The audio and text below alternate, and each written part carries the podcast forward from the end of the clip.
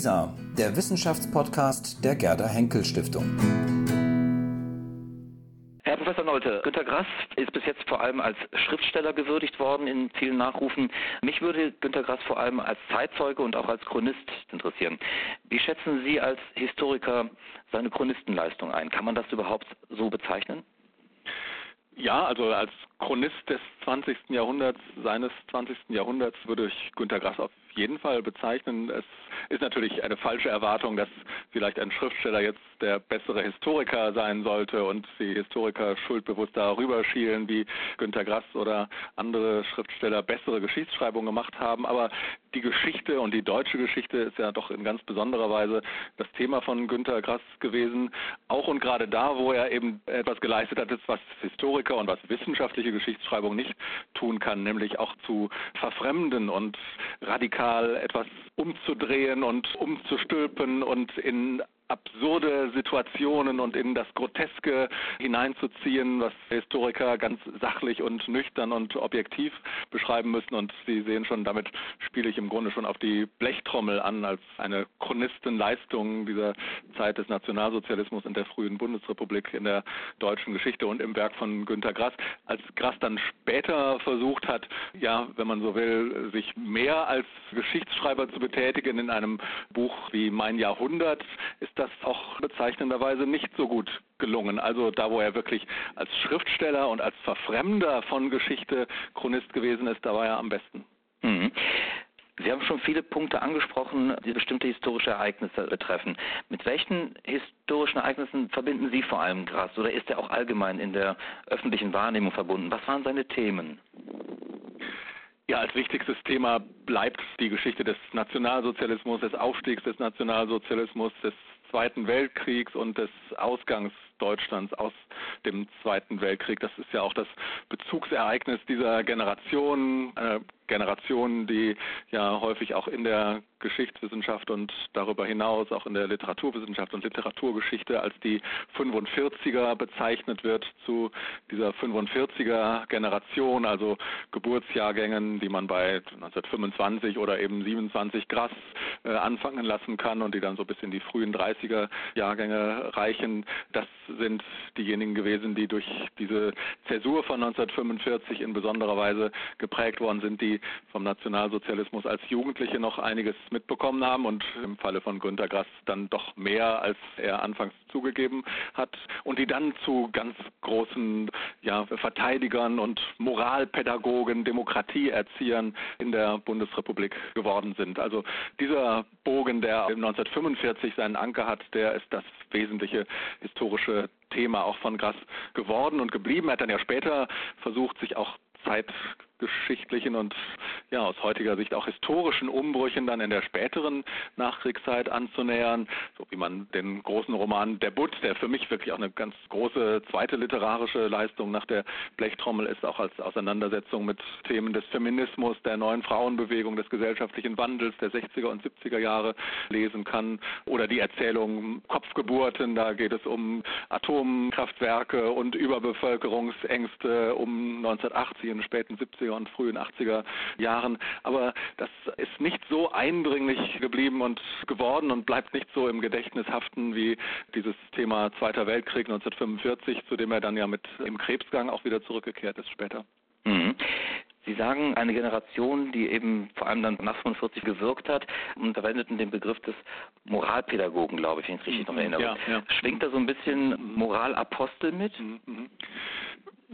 Ja, also Moralapostel wäre dann ein Begriff, der das ins Negative wendet. Das würde ich gar nicht meinen, also im positiven Sinne.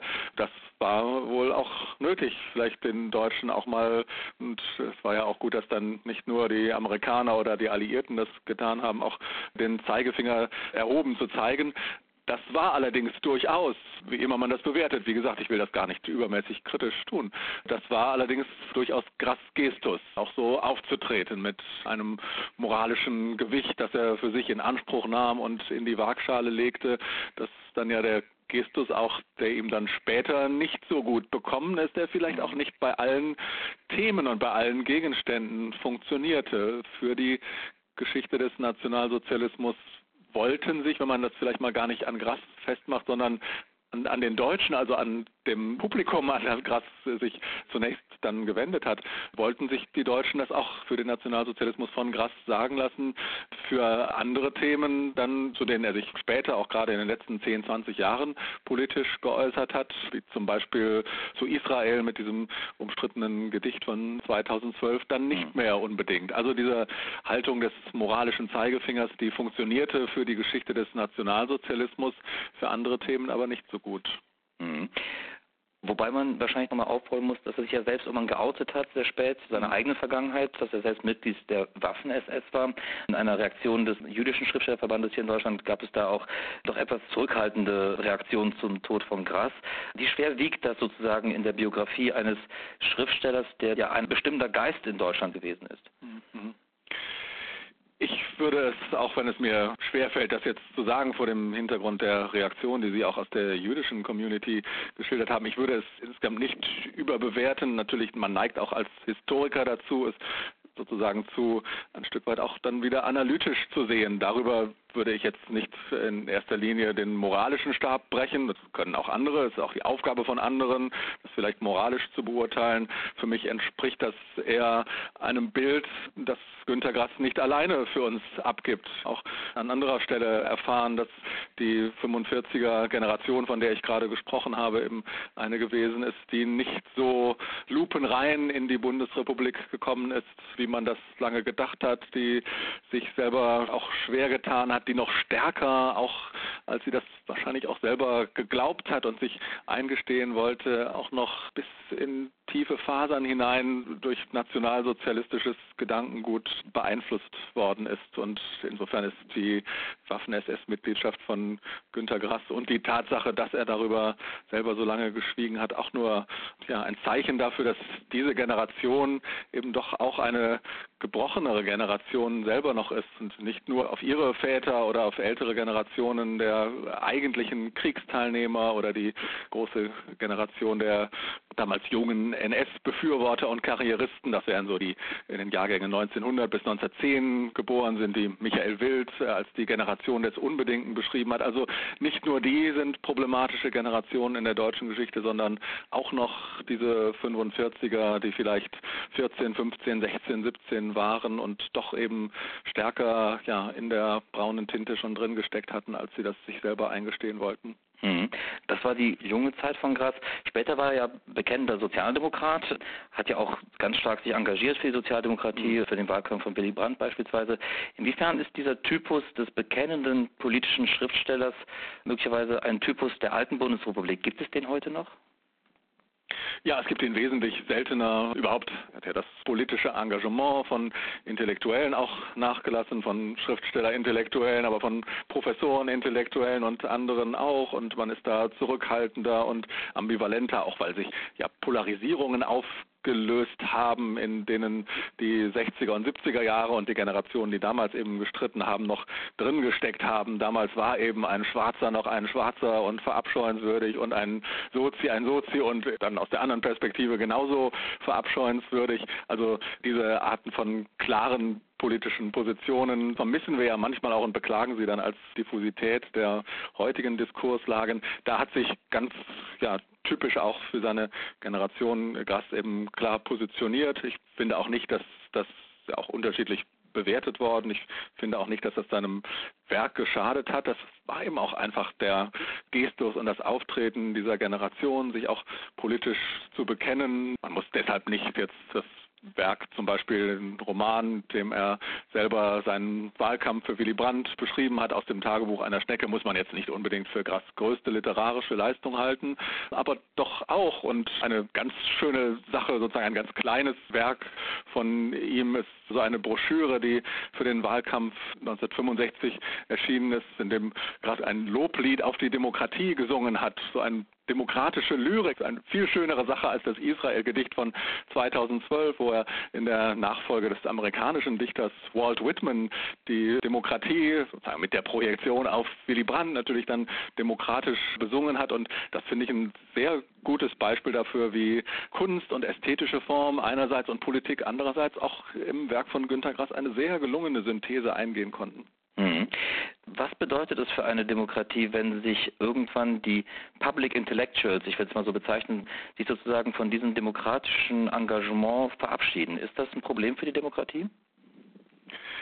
Ja, vielleicht würde man die Public Intellectuals doch überschätzen, wenn man denken würde, nur ginge die Demokratie deswegen ihrem Ende entgegen. Das äh, Vertrauen und Funktionieren von Institutionen ist wichtig und das Engagement von Menschen, die überhaupt keine Intellektuellen sind, die auf die Straße gehen und protestieren oder sich engagieren, ist mindestens genauso wichtig.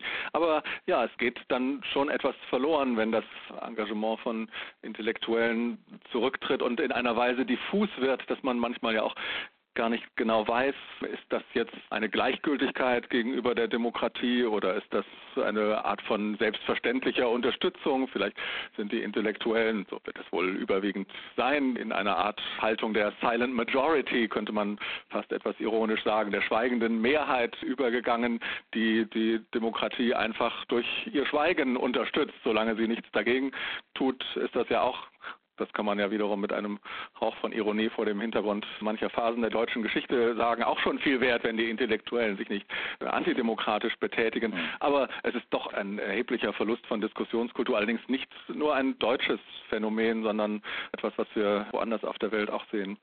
Aber ich würde deswegen jetzt noch keinen Abgesang auf die Intellektuellen anstimmen. Das ist auch zu oft gesagt worden, dass ja nun immer wieder angeblich die letzte Generation von Intellektuellen abgetreten ist. Es gibt dann doch immer wieder neue, die die auch aufstehen und sich betätigen, auch wenn sie wie Frank Schirmacher dann selber wieder zu früh sterben.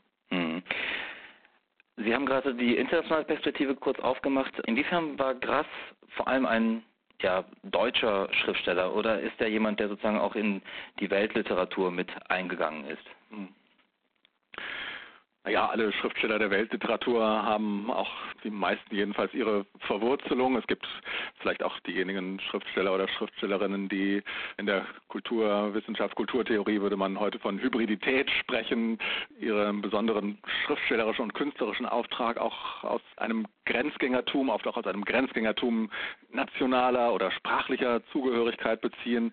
Das war bei Grass doch eher nicht der Fall. Also da würde man sagen, da gehört Grass tatsächlich zu dem Typus, der dann in erster Linie bei aller Bedeutung, die er für die Weltliteratur gewonnen hat, tatsächlich zunächst einmal ein deutscher Schriftsteller gewesen ist, der Themen der deutschen Geschichte bearbeitet hat, der vielleicht auch in vieler Hinsicht das wahrscheinlich auch erst mit größerem Abstand noch deutlicher werden nach seinem Tode, der auch eine bestimmte Tradition in Deutschland fortgeschrieben hat. Jetzt sagt man ja schon häufig, dass es der Schriftsteller, der am meisten die Tradition eines deutschen Romans oder Bildungsromans, bürgerlichen Bildungsromans in der Tradition von Thomas Mann oder sogar von Goethe fortgeschrieben hat. Mhm. Also darin war er ganz gewiss ein deutscher Schriftsteller, obwohl man an dieser Stelle vielleicht auch ergänzen kann und nicht vergessen sollte, und dafür besteht ja auch die Blechtrommel als literarisches Werk, aber immer wieder auch das ganze Leben von Grass, das ja auch ein Stück weit von persönlichem Grenzgängertum auch in seiner Biografie steckte, in dieser kaschubischen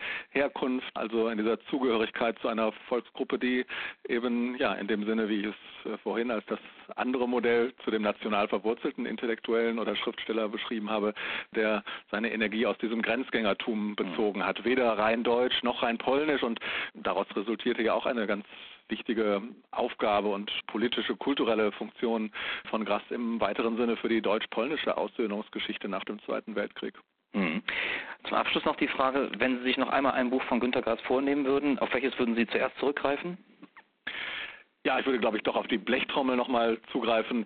Vielleicht auch deshalb, man kann sich, glaube ich, gar nicht davon freimachen, dass diese Verfilmung durch Volker Schlöndorff mhm. einer der eindrucksvollsten Filme des deutschen Kinos nach dem Zweiten Weltkrieg ist. Und wenn man bestimmte Figuren jetzt in dem Buch nachliest, dann sieht man einfach Angela Winkler oder Mario Adorf vor sich.